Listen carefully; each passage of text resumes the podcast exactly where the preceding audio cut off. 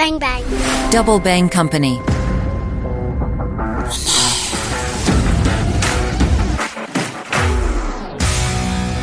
Salut les internautes, mon œil se penche sur le monde de Jean-Michel Caffin. Jean-Michel Caffin est un spécialiste de l'intelligence économique et de la gestion des risques. Après une expérience militaire, notamment comme opérateur des forces spéciales en Afrique, Jean-Michel Caffin poursuit une carrière au sein de groupes multinationaux néerlandais, sud-africains, américains, français et britanniques. Son expérience inclut des domaines aussi variés que le transport maritime, l'import-export, la banque d'affaires et la gestion de risque des entreprises, sa spécialité. Il a une grande expérience du monde anglo-saxon, dont les États-Unis, où il est établi depuis 25 ans. Il est fondateur de Shanefield Group et associé chez Crystal Group International. Je suis Rizlan Mathieu, vous écoutez Mon œil. Bonjour Jean-Michel Caffin. Bonjour. Tu es à Miami, bienvenue dans mon œil. Merci. Tu es né et tu as grandi au Maroc, Wood de Bled comme on dit. Quel souvenir gardes-tu du Maroc? Ok. Et d'abord, tu es né où? Euh, Eh bien, donc je suis né à Casablanca, mais pour des raisons médicales. Et en fait, j'ai grandi euh, sur un domaine euh, agricole qui appartenait à notre famille. Euh, tout près à 5-6 kilomètres de Azmour, euh, donc à peu près 60 kilomètres de Casablanca. Et j'ai ensuite euh, fait l'essentiel de ma scolarité dans la ville, la grande ville voisine qui était Al Jadida. D'abord l'école primaire Charcot, qui était, qui faisait partie de ce qu'on appelait à l'époque de la mission culturelle. Et ensuite au lycée local, qui était le lycée Ibn Khaldoun, Al Jadida.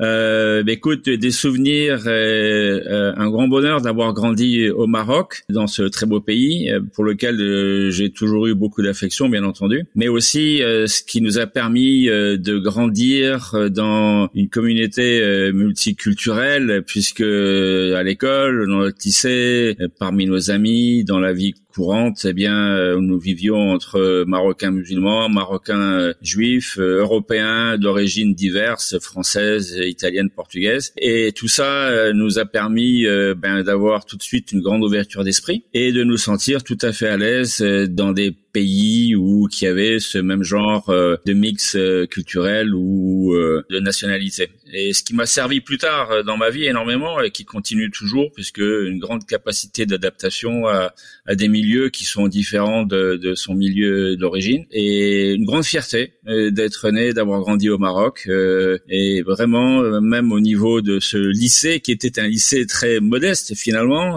et qui nous a aussi bien mon frère que ma sœur donné un enseignement qui nous a permis bien de réussir relativement bien dans la vie. Ma, sœur a fait l'école d'administration en France, mon frère est devenu médecin anesthésiste dans une grande clinique de Lyon. Et moi-même j'ai fait une carrière à l'international. Et, j'avoue euh, toujours que une grande partie de ce qui nous a permis de réussir, ça a été euh, bah, justement notre jeunesse et ce que ce dont on a pu profiter à cette époque-là. Peux-tu me parler de ton parcours? Qu'est-ce qui t'a mené à Miami?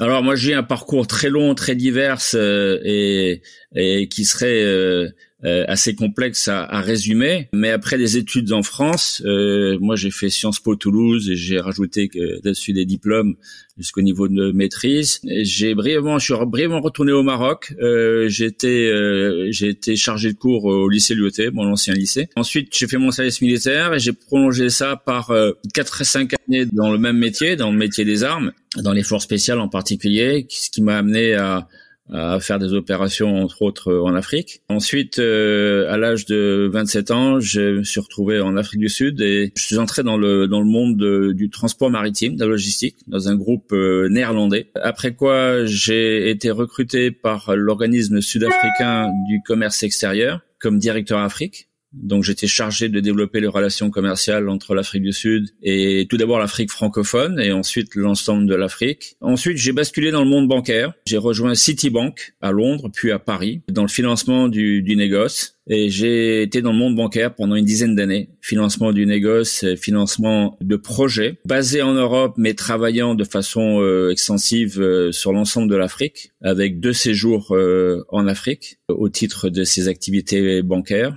Par la suite, j'ai rejoint une autre industrie qui est celle du contrôle et de la certification, de l'inspection et certification, où j'ai passé une dizaine d'années. Là, j'étais basé à Londres. Et ensuite, ça m'a amené à Miami à la faveur d'un transfert Et donc, euh, je suis arrivé, nous sommes arrivés avec ma famille à Miami il y a 25 ans. Et nous y avons euh, ben, fait souche, si on peut dire, pour des raisons professionnelles et, familiales. Donc là, c'est un résumé très très bref. Il y a eu des allers-retours euh, nombreux entre l'Europe et l'Afrique, euh, y compris des séjours en France, euh, en Angleterre, en Suisse, pour finir ici aux États-Unis. Le fil conducteur de ma carrière, ça a toujours été quand même le commerce international, qu'il soit au niveau du transport, la logistique, euh, de l'inspection, de certification, du financement. Ça a été le fil conducteur de ma carrière. Et maintenant, depuis une quinzaine d'années, l'intelligence économique, le renseignement d'affaires, toujours au niveau international.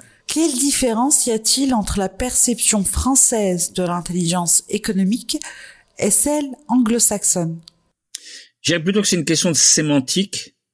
Euh, en France, on appelle euh, intelligence économique euh, un domaine très large. Dans le monde anglo-saxon, ça s'appelle business intelligence. Donc c'est clair, c'est du renseignement d'affaires, c'est du B2B même si effectivement dans le recueil de renseignements, on doit recueillir des éléments politiques dans beaucoup de pays, puisque l'élément politique peut euh, intervenir ou interférer avec les affaires. Mais euh, dans l'optique euh, des pays anglo-saxons qui ont inventé l'intelligence économique, il s'agit de business intelligence. Donc on est concentré sur des problématiques d'affaires d'acquisition, de, de partenariats, de difficultés euh, sur le terrain, euh, d'appels d'offres. Dans le contexte français, d'abord on utilise ce terme intelligence économique, je, je dis de façon trop vague ou trop large ou peut-être erronée parce qu'on n'aime pas le terme affaires en français, on n'aime pas le terme commerce, euh, et donc on dit économique. On n'a pas des missions commerciales, on a des missions économiques. Et là, on appelle l'intelligence économique un domaine qui est simplement de la recherche de renseignements dans des buts d'affaires, en France, ça a pris une configuration beaucoup plus large. Et d'après ce que je suis hein, sur ce qui se passe euh, en France, par exemple au niveau de l'enseignement de l'école de guerre économique, il s'agit euh, de s'intéresser ou de suivre des éléments qui ne sont pas strictement d'affaires, mais qui impliquent euh, de la géostratégie.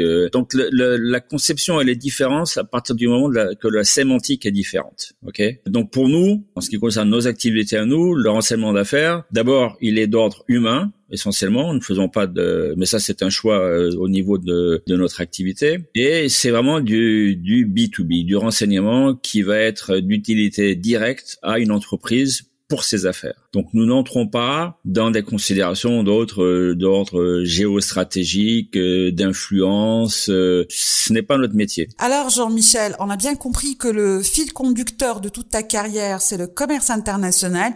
On va commencer par une vaste question. La Russie, est-ce que c'est encore une grande puissance? La Russie apparaît peu sur notre écran radar, hormis, je dirais, dans le secteur minier en Afrique, par exemple, on parle beaucoup de la Russie en Afrique avec le groupe Wagner, mais ça, c'est périphérique à notre métier. Je dirais, euh, sans parler de la Russie en particulier, qu'est-ce qui définit une grande puissance à mes yeux? C'est une combinaison de facteurs euh, qui sont pas forcément des facteurs quantitatifs, mais également un choix un peu euh, d'orientation pour le pays. Sachant qu'un PIB brut, ce n'est pas significatif, ce qui compte, c'est quand même le PIB par habitant. C'est ce qui définit la prospérité d'un pays. Ensuite, je pense que ce qui fait une grande puissance, c'est sa capacité d'influencer les événements mondiaux, mais de façon positive, pas forcément de façon agressive. Une fois de plus, c'est la définition du pouvoir politique d'un pays, du pouvoir stratégique. Et euh, moi, je dirais, il fait une grande puissance, elle se doit également, quand elle, elle a atteint ce niveau de puissance, elle se doit de veiller au bien-être de sa population. À mes yeux, c'est ce qui fait une grande puissance. La Russie fait quand même pas mal de défauts sur certaines de ses rubriques. C'est quand même un pays dont le PIB par habitant est le 65e mondial, euh, avec des ressources considérables. Donc on peut se poser une question sur l'application de ces ressources quant au bien-être de la population. la Russie est, on peut dire, une puissance militaire, encore que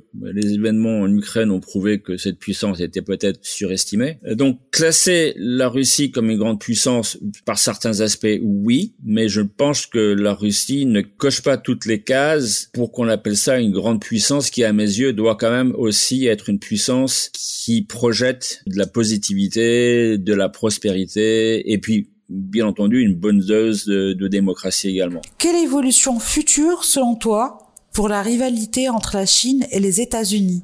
Alors ça, c'est la rivalité du siècle.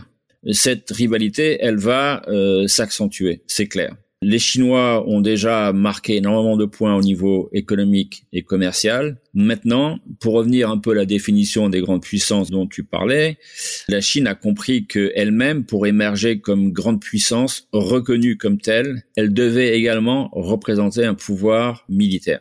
Les Chinois sont très présents, très visibles en Afrique et en Amérique latine aussi. C'est la route de la soie qui continue? La Chine est très visible ils investissent dans beaucoup d'opérations minières, qui soient existantes ou à développer. Mais outre ça, ce qu'ils recherchent, c'est en fait de contrôler l'ensemble de la chaîne d'approvisionnement. Donc, ils vont venir et construire euh, des voies routières, des voies de chemin de fer. Ils vont se positionner sur des concessions portuaires ou même carrément construire des ports. C'est-à-dire que tu vas contrôler les sources d'approvisionnement, on va dire agricoles, minières, par exemple. Ils sont pas encore aussi présents dans le pétrolier, mais ça viendra. Les routes, les chemins de fer et les ports euh, d'embarquement et d'exportation. Alors, on voit euh, des groupes privé entre guillemets chinois se positionner, mais on sait très bien derrière tout ça que l'État chinois est présent, y compris financièrement. On a parlé de la Russie, de la Chine. Qu'est-ce que tu penses des BRICS?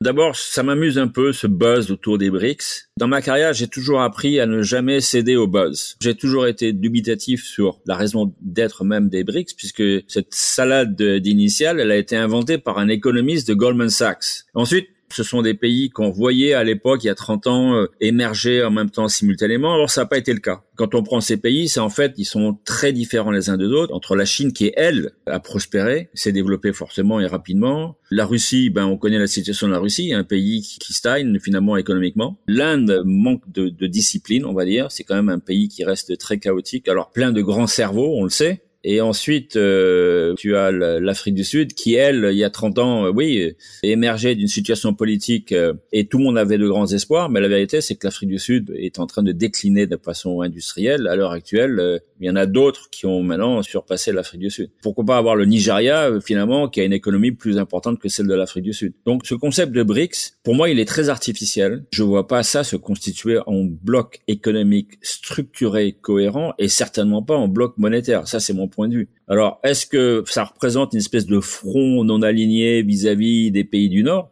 Oui. Est-ce que ça mènera à un bloc économique? Je ne pense pas. Est-ce que ça mènera à un bloc monétaire? On parle de dédollarisation Non plus. D'ailleurs, ceux qui se réjouissent de la dédollarisation doivent comprendre que l'euro en fera autant les frais que le dollar. Pour booster le développement économique de l'Afrique, il faut faire quoi? En fait, les pays qui se développent devraient s'intéresser aux success stories de pays comme eux, qui ont commencé au même niveau et qui ont prospéré. Ne pas se tourner vers des modèles européens ou nord-américains, mais voir parmi les pays qui, il y a 30 ans, il y a 40 ans, il y a 50 ans, étaient des pays euh, en voie de développement ou des pays émergents. Alors, il y a des modèles exceptionnels comme Singapour, mais il y a des modèles moins évidents qui sont encore en cours d'évolution. Des pays comme le Vietnam, même chose euh, en Amérique latine, on voit des pays comme euh, l'Uruguay, des pays comme le Chili, qui ont choisi des bonnes méthodes de gouvernance au niveau économique, de libre-échange,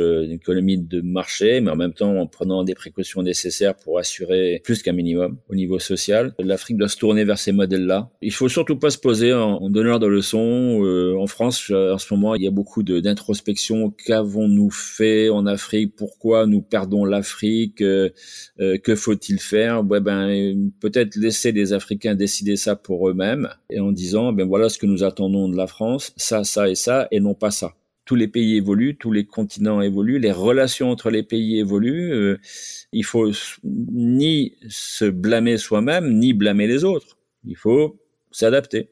C'est tout. Quelle comparaison peut-on faire entre l'influence française et anglo-saxonne en Afrique?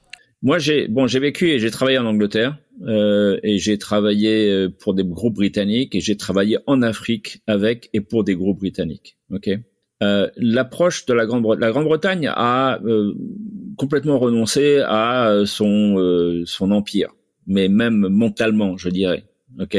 Et donc les relations avec l'Afrique en particulier, mais d'autres pays, sont beaucoup plus, comment dire, euh, elles sont euh, beaucoup moins émotives, je sais pas si on dit ça en français, euh, décomplexées. On a ramené ça au niveau des affaires en disant, écoutez, bon, nous sommes plus là en puissance ex-coloniale. Il y a une chose dont les Britanniques se soucient pas, c'est de savoir si les gens vont continuer à parler l'anglais. C'est évident, ils vont continuer à la, puisque tout le monde se met à l'anglais. En France, c'est toujours un problème de dire bon, on a ces pays francophones, il faut les préserver euh, par ceux qui parlent français comme nous. Mais ça, ça ne crée pas des liens économiques ou ça ne les maintient pas. Euh, donc moi, à l'époque où je travaillais en Bretagne et je continue à les voir, il y a une, ben, une relation beaucoup plus assainie, je dirais, beaucoup plus détendue des entreprises britanniques et même de la Grande-Bretagne en tant que puissance diplomatique vis-à-vis de, de l'Afrique. Les Anglais ont compris qu'ils euh, n'allaient pas avoir le monopole des affaires avec le Kenya ou avec le Nigeria ou avec le Ghana. Ils l'acceptent. Ils continuent à jouer le rôle qu'ils peuvent jouer les entreprises euh, y vont, rivalisent avec d'autres, mais il n'y a pas cette espèce d'introspection, de, de problème, de crise d'identité que les Français ont. Enfin, ça, moi, je vois ça de l'extérieur, sachant que j'ai vécu toute ma vie en dehors de, de France pratiquement. J'observe ça avec, je dirais, un certain amusement parfois, en me disant, mais, mais pour quel est le problème? Tu vas souvent en Amérique du Sud ou en Amérique centrale. Est-ce que tu peux nous faire un petit état des lieux, notamment des pays les plus dynamiques? L'Amérique latine que je connais bien puisque je la pratique euh, depuis 25 ans. Il faut savoir qu'ici où je suis basé à Miami, c'est le hub de l'Amérique latine au même titre que Dubaï l'est pour le Moyen-Orient que Singapour et Hong Kong euh, le pour l'Asie. Et là encore, on crée des buzz. Il y a eu des périodes où on va dire, euh, le Mexique émerge, le Brésil future puissance euh, mondiale. Ça a été le cas il y a dix ans au Brésil, et puis tout est retombé. Moi, j'ai vu ce continent qui continue à se développer. Il y a des pays qui, eux, ont décliné, mais parce que à cause d'un mauvais choix de gouvernance politique, Venezuela en particulier. Mais dans l'ensemble, c'est un continent qu'on voit, euh, au même titre que l'Afrique, émerger. Moi, j'ai vu de mes yeux des, villes changer, des capitales changer. On voit une classe moyenne qui émerge dans ces pays-là. Et alors, il y a des pays qui ont très bien réussi, tels que le Chili, par exemple. Il y a le Costa Rica, qui est un peu un exemple de développement euh, soft, bien ordonné, avec grand soin de tout ce qui est écologie. Moi, je ne vois euh, nulle part tout d'un coup apparaître un miracle mexicain ou un miracle brésilien. Le Mexique continue à se développer économiquement avec ses relations commerciales avec les États-Unis. Il a ses problèmes. Je dirais quand même que un problème qui persiste dans beaucoup de ces pays-là, qui sera toujours un handicap, c'est celui de la corruption. La corruption reste très présente trop présente dans la vie quotidienne, politique, euh, économique et autres. Et ça, ça reste toujours euh, un facteur de retard dans le développement économique. Alors pour finir, j'aimerais bien une petite anecdote par rapport à ton passé dans les forces spéciales. Alors les anecdotes, il y en aurait beaucoup, mais je peux pas les dévoiler. mais je dirais que ce que j'ai appris euh, dans cette période de ma vie, dans ce métier, à l'époque, me sert beaucoup aujourd'hui dans le métier de l'intelligence. Parce que lorsqu'on est dans les forces spéciales et qu'on va mener une opération, il y a un certain nombre de facteurs qui sont comparables à celui d'une mission de recueil des renseignements. Et d'ailleurs, pour commencer, cette mission, elle a besoin de renseignements. Le recueil de renseignements est absolument vital pour mener à bien une mission. Avant ça, bien sûr, quand on prépare la mission, il faut que tout cela se fasse dans la confidentialité totale, le secret. Les gens parlent trop. Vous savez, la, raison pour laquelle on peut faire notre métier, nous, de recueillir des renseignements d'affaires, c'est parce qu'on fait parler les gens. Donc les gens parlent. Et ils ne devraient pas parler. Mais ils parlent. Donc déjà, la culture du secret, elle est essentielle. Si on soupçonne qu'il y ait pu avoir une fuite, il faut annuler l'opération parce qu'autrement c'est trop dangereux. Moi je ne joue pas avec l'intelligence. Lorsque l'on livre des rapports à nos clients, chaque élément d'information est vérifié et vérifiable. Et donc tout ça, je l'ai appris euh, dans des conditions, euh, disons, euh, dures et parfois tragiques. Ok, c'est absolument essentiel que les gens aient cette culture du renseignement, du secret, et de la confidentialité. Merci Jean-Michel. Merci. Merci à toutes et à tous de nous avoir suivis. À très vite pour un nouveau podcast. Ciao, ciao.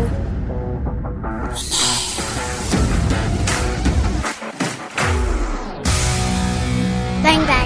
Double Bang Company.